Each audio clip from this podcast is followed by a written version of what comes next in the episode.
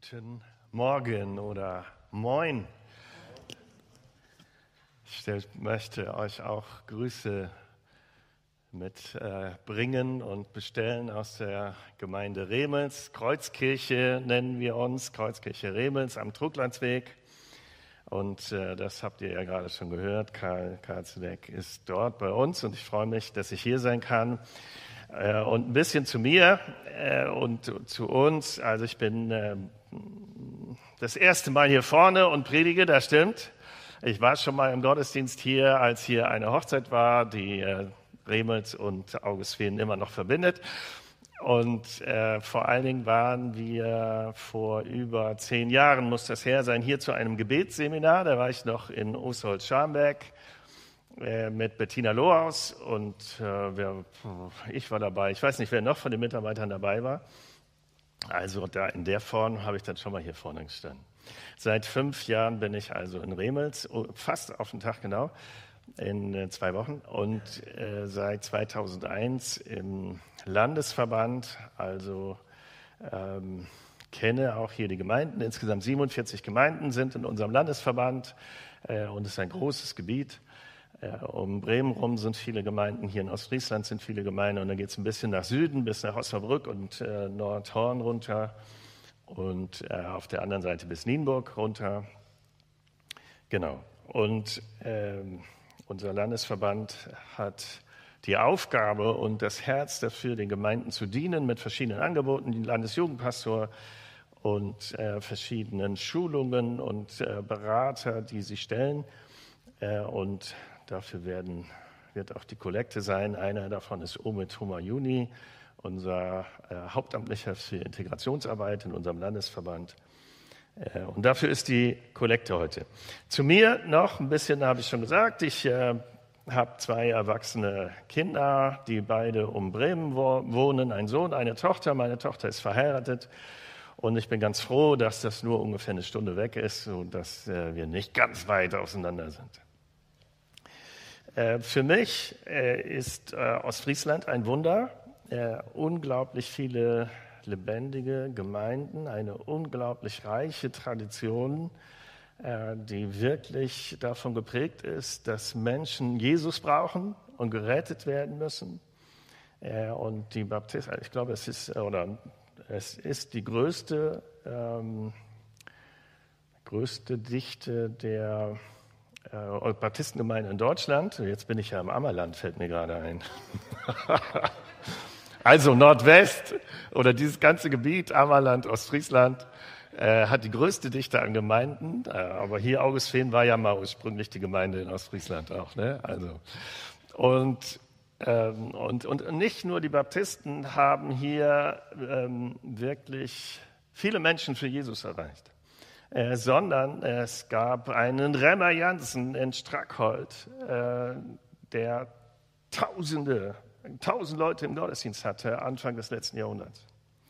Und es äh, gibt hier in der Nähe Hollen, also beides lutherische Gemeinden, äh, wo in den 30er Jahren des letzten Jahrhunderts äh, Pastor Bruns war, wo die, der die Brunsbibel äh, herausgebracht hat, also die erste Bibel, die Kommentare eingefügt hat, damit jeder äh, verstehen kann, was da steht.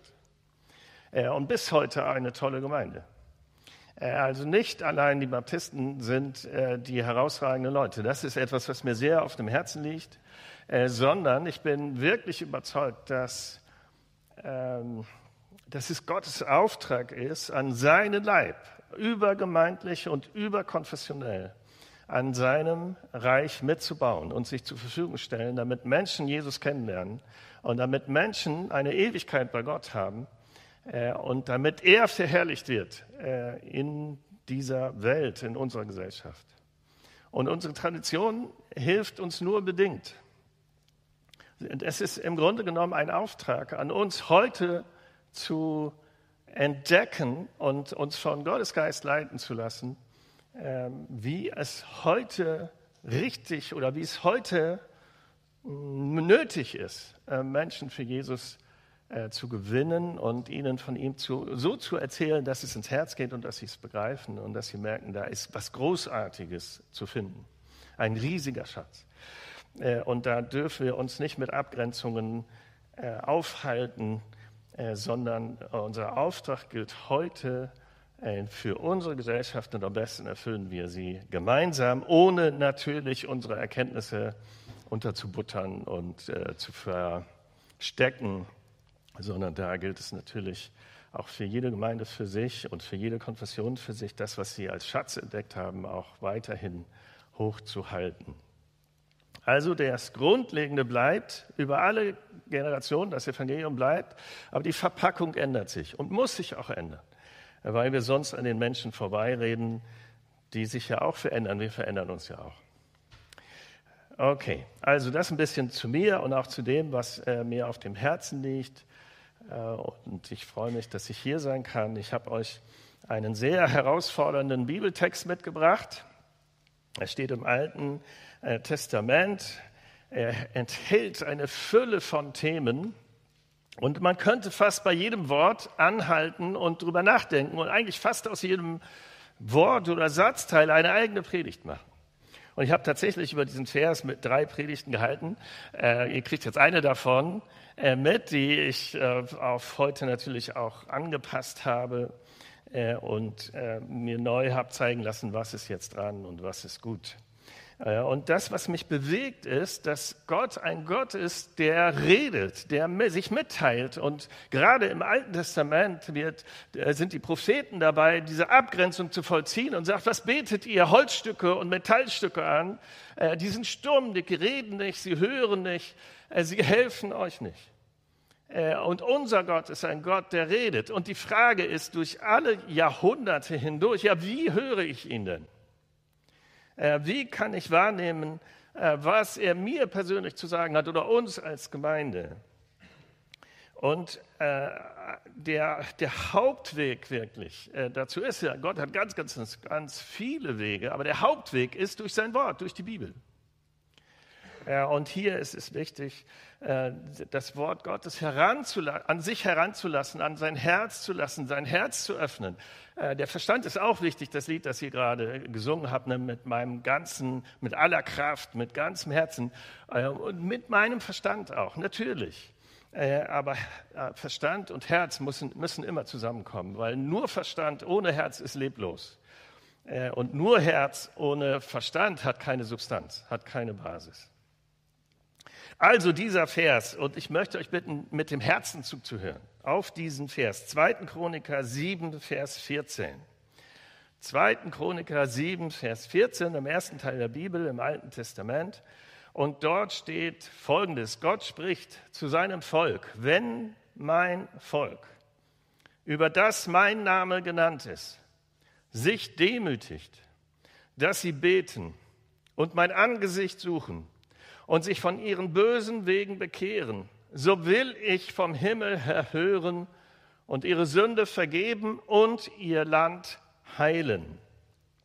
Und ich lese den Vers jetzt noch einmal vor, noch mal ganz langsam und bitte euch mal äh, darauf zu hören, ähm, wo bleibt euer Herz hängen? Also entweder mit Freude oder auch mit, hä, was soll das? Oder mit Ärger und das sind ja alles Reaktionen, die ein Bibelwort auslösen kann und dieses wichtig ist auch wahrzunehmen. Also ich lese es euch nochmal vor und dann gehe ich ein paar äh, die Worte nochmal durch und dann sage ich euch, wo ich hängen geblieben bin in diesem Vers. Also noch einmal. Wenn mein Volk, über das mein Name genannt ist, sich demütigt, dass sie beten und mein Angesicht suchen und sich von ihren bösen Wegen bekehren, so will ich vom Himmel her hören und ihre Sünde vergeben und ihr Land heilen. Also mein Volk, sagt Gott. Äh, fühlst du dich da angesprochen oder geht das an dir vorbei? Gehörst du dazu? Fühlt sich das besitzergreifend an oder wohltuend, sodass du dich geborgen fühlst? Über dem mein Name genannt ist. Ist das so, dass du das sagen kannst über über mir, über meinem Namen ist auch Gottes Name genannt. Ich bin Kind Gottes. Ich gehöre dazu. Ich stehe nicht mehr draußen. Ich bin im Herzen Gottes angekommen. Und ich bin bei ihm zu Hause. Oder kannst du das nicht so sagen? und dann sich demütigt. Wie ist deine Reaktion? Positiv oder negativ? Was, was klingt in dir? Und betet. Eine Aufforderung an dich, die dir Druck macht, so im Sinne, ich sollte ja eigentlich mehr beten. Also wer hat diesen Satz nicht schon mal gedacht oder gesagt? Und vielleicht sagst du auch, ich weiß eigentlich gar nicht, wie man betet. Oder löst das Freude auf, ich darf mit Gott aus, ich darf mit Gott im Gespräch sein. Mein Angesicht sucht. Also wie geht das denn, das Angesicht Gottes zu suchen? Er ist doch unsichtbar. Also weiß ich, wie das geht oder und genieße ich seine Gegenwart oder ist das ein Rätsel? Sich von bösen Wegen bekehren. Ja, ich weiß, ich weiß, ich, ich sollte nicht so sein, wie ich bin. Ich sollte anders sein. Also erschrickst du, wenn du das hörst. Macht es Druck, ärgerst du dich vielleicht. Was soll das denn jetzt schon wieder? Was soll ich jetzt schon wieder falsch gemacht haben? Ich bin doch ganz okay. Was wird mir hier immer erzählt, dass ich nicht richtig bin? Äh, oder geht diese Aussage an dir vorbei? Und du bleibst gleichgültig. Vom Himmel her hören. Also Gott weit weg im Himmel? Äh, oder verbindest du diese Aussage mit machtvollem Handeln Gottes, mit himmlischer Kraft? Äh, oder auch Gott hört mich, er nimmt mich ernst. Sünde vergeben. Ja, ich bin äh, schuldig, ich bin nicht gut genug. Äh, ich enttäusche. Ist das eine mögliche Reaktion? Oder yeah, ein Neuanfang ist möglich. Gott vergibt. Er erklärt meine Vergangenheit und ich habe eine Zukunft bei ihm und mit ihm und das schon hier. Ich muss meine Vergangenheit, egal wie sie ist, nicht mehr verdrängen. Ich kann dazu stehen, weil Jesus zu mir steht. Und ihr Land heilen. Das Land heilen? Wie geht das denn? Äh, was ist denn hier gemeint und, und ist es nötig? Ich würde echt gerne mit euch jetzt ins Gespräch kommen. Wo, wo seid ihr denn hängen geblieben? Also ich glaube, wenn wir eine Stunde zusammen wären und austauschen würden, das würde nicht reichen. Na, vielleicht schon, aber, äh, aber wir hätten gut miteinander zu reden. Und ich möchte euch den Punkt zeigen, bei dem ich hängen geblieben bin, nämlich bei dem letzten Wort. Ich möchte das Land heilen. Also Gott will heilen, er will wiederherstellen, er will verbinden, was verwundet ist. Er will zusammenbringen, er will eine Ordnung herstellen, die Leben ermöglicht. Er will heilen, was krank ist, umfassend. Alles, was uns betrifft, auch unser Land. Und wie nötig das ist, merken wir an dem, was im Fernsehen zu sehen ist, an Nachrichten. Eine zerrissene Gesellschaft wird uns vor Augen geführt und nicht nur in Amerika, sondern in vielen Ländern dieser Welt und auch bei uns. Zumindest in Ansätzen. Und Gott sagt, ich will heilen und ich will das Land heilen. Und wie das aussehen kann, möchte ich an einer Stadt in, Südamerika, in Mittelamerika deutlich machen, in Guatemala, äh, und sie heißt Almolonga. Bis in die 70er Jahre hinein war diese Stadt mit damals 18.000 Einwohnern sehr verrufen. Es gab sehr viel Armut, sehr viel Frustration, keine Hoffnung, keine Perspektive, äh, kaum Jobs. Die Männer haben äh, dem Alkohol so zugesprochen, dass sie tagsüber auf der Straße eingeschlafen sind. Immer wieder fand man am Morgen solche Leute, die so betrunken waren, dass sie nicht mehr nach Hause gefunden haben. Und das führte zu Gewalt in den Familien gegenüber den Ehefrauen und gegenüber den Kindern. Es gab vier Gefängnisse in dieser 18.000 Einwohnerstadt, die alle überfüllt waren, so dass man die Nachbargefängnisse mit benutzen musste. Sie verehrten einen Götzen, sie hatten richtig einen Götzentempel mit einer Puppe, die angezogen war und die, der man Opfer brachte, weil man hoffte, dadurch mit den Urahnen in Verbindung zu kommen und irgendwie davon Segen zu bekommen oder Schutz zu bekommen. Und in diese Situation hinein. Und, und die Kirchen, es gab Gemeinschaften, aber die waren sehr schwach. Und dann kam ein junger Pastor in diese Stadt und er predigte mit Leidenschaft von Jesus und es hatte Wirkung und Menschen kamen zum Glauben an Jesus Christus nach und nach ein paar. Und manchen Leuten gefiel das nicht. Und sie beschlossen, diesen Pastor umzubringen. Und es gelang nur deshalb nicht, weil die Pistole klemmte. Wie würdest du, wie würde ich in einer solchen Situation reagieren, wenn ich eine Pistole am Kopf habe und sage, du redest von Jesus und dafür wirst du jetzt umgebracht? Und du überlebst. Würdest du bleiben? Würde ich bleiben? Ich weiß das nicht. Ich hoffe, ich würde bleiben und so reagieren, wie der Pastor das gemacht hat. Und er hat, hat gesagt, er ist zurück in seine Gemeinde und er hat gesagt, jetzt erst recht. So kann das hier nicht weitergehen. Er kapitulierte nicht. Er zog sich nicht zurück, sondern er rief seine Gemeinde zusammen. Was machen wir mit Corona? Wir, wir, wir können uns frustriert zurückziehen. Ich, ich finde es richtig und wichtig, dass wir äh, die Vorsichtsmaßnahmen ernst nehmen. Und ich empfinde, dass unsere Regierung sich wirklich Mühe macht, äh, unser Volk zu schützen. Und ob diese Maßnahmen wirklich richtig sind, werden wir erst nachher sehen. Aber sie machen sich Mühe. Aber die Frage ist für uns, resignieren wir, weil das, was vorher war, nicht mehr möglich ist, oder entwickeln wir neue Ideen, neue Gedanken? Paulus saß im Gefängnis, er war völlig eingeschränkt. Und was machte er? Er schreibt Briefe, die wir bis heute haben und die uns bis heute segnen. Martin Luther auf der Wartburg konnte nicht mehr agieren, wie das vorher möglich war. Was macht er? Er schreibt, äh, nee, schreibt nicht, aber er übersetzt das Neue Testament, was uns bis heute segnet. Also was machen wir, wenn wir vor Hindernisse laufen, wenn uns Dinge überrollen, mit denen wir nicht klarkommen, äh, die uns wirklich Mühe machen und Not machen? Ziehen wir uns zurück, resignieren wir, sagen wir, da kann man halt nichts machen und jetzt müssen wir mal abwarten, bis die Zeit wieder besser wird. Oder sagen wir, Gott, was hast du vor? Was können und sollen wir jetzt in deinem Namen tun? Und manchmal ist es auch warten. Jesus sagt das seinen Jüngern, als er zum äh, Himmel auf, zum Vater auffährt, dann sagt er, wartet in Jerusalem, bis der Geist Gottes kommt. Also manchmal ist es auch warten. Aber in diese Zeit hinein möchte Gott Wunder tun und was Neues tun, auch durch uns. Also dieser Pastor rief seine Gemeinde zusammen und dann fasteten sie und beteten.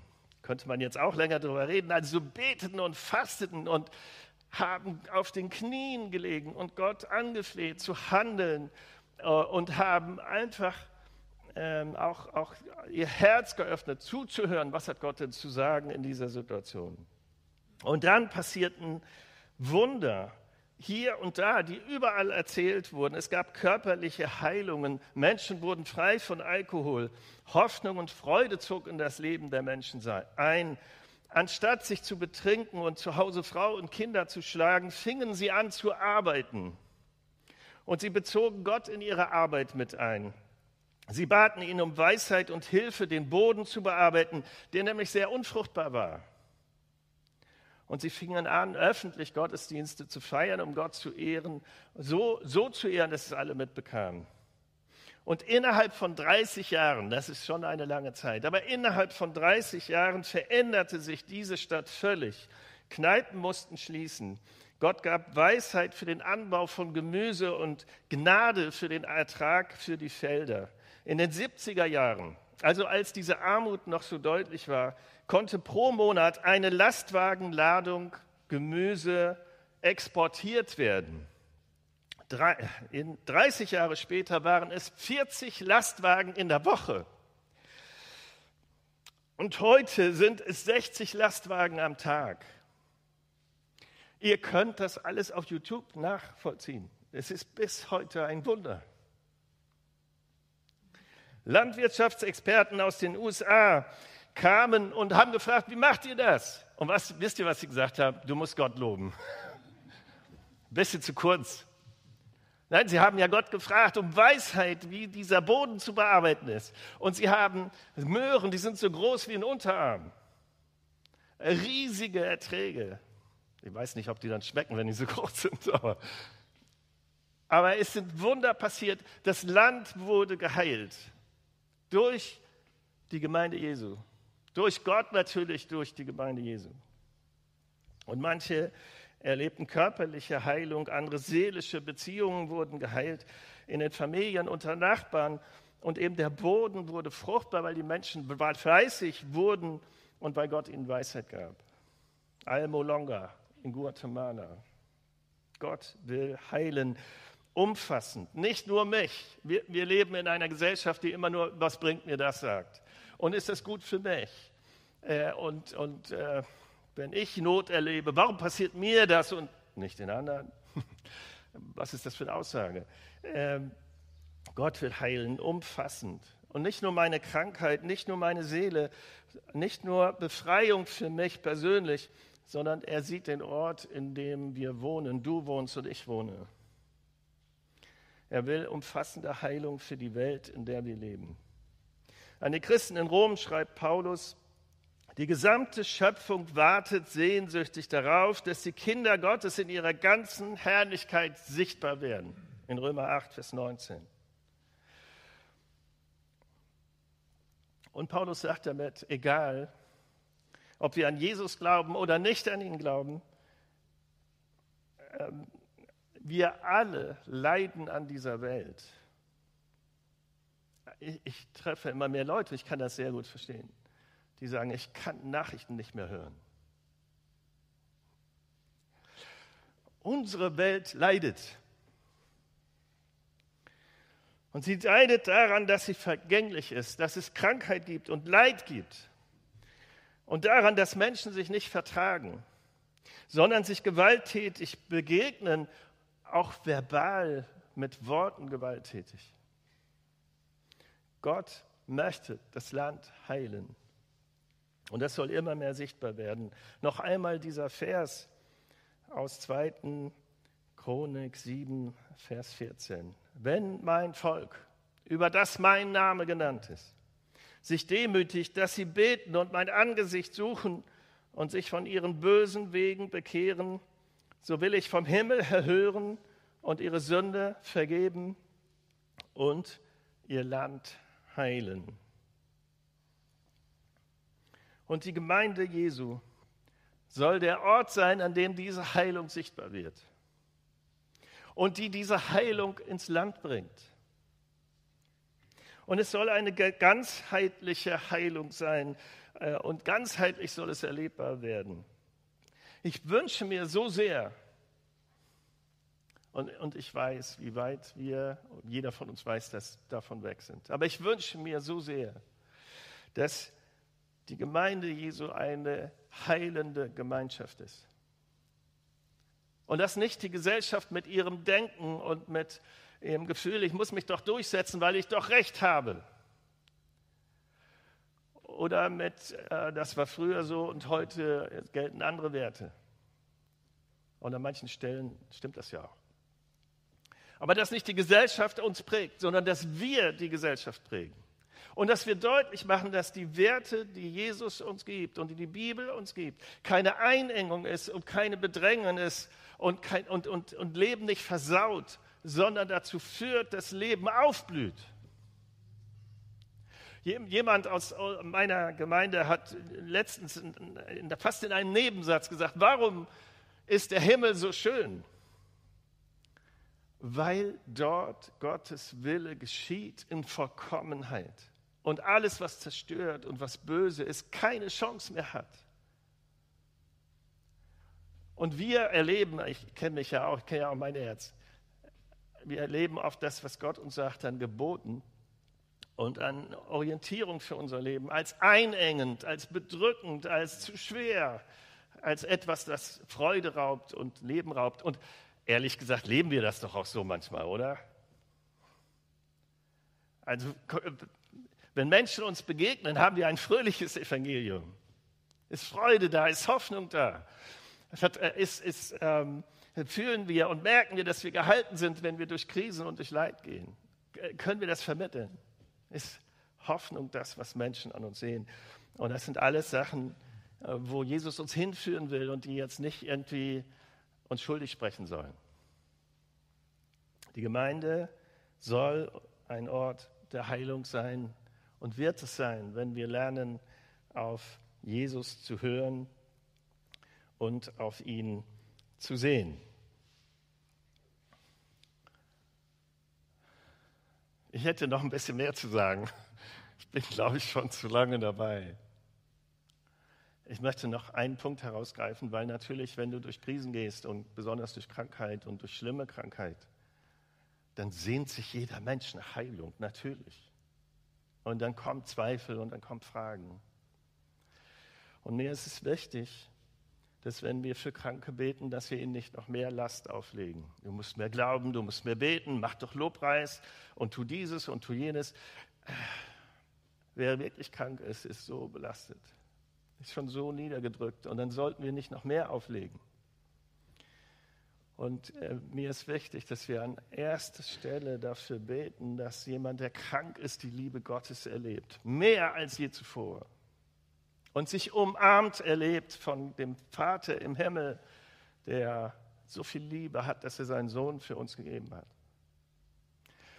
Und wenn wir das gebetet haben und, und dafür beten, weil egal was dann passiert, ob jemand gesund wird oder äh, fast gesund oder ein bisschen gesund oder ob gar nichts passiert. Aber wenn jemand eintaucht in die Liebe Gottes, mehr gibt es nicht.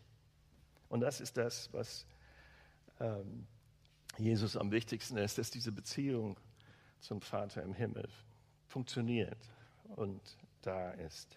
Ja, und wir beten natürlich für Heilung. Ich möchte auch an dieser Stelle lernen, nicht einfach vorsichtig zu sein und was ist, wenn nichts passiert und so. Lass uns mal lieber zurückhaltend sein. Nee, wir beten natürlich um Heilung, aber wissen, dass wir nicht alles wissen und vertrauen jemanden dann eben Gott an und beten um Weisheit für die Ärzte und für Medikamente, dass sie wirken und so auch in dieser Corona-Krise. Lass uns beten für Ärzte und Wissenschaftler und für äh, auch die Politiker und für Medikamente, die entwickelt werden. Äh, und das alles ist auch ein Segen Gottes. Ja, wir beten auch um Heilung, aber meine Herausforderung heute ist, lasst uns größer denken als nur, geht es mir gut oder nicht, bin ich eingeschränkt oder nicht. Gott hat viel, viel, viel mehr Möglichkeiten, als wir ahnen. Amen.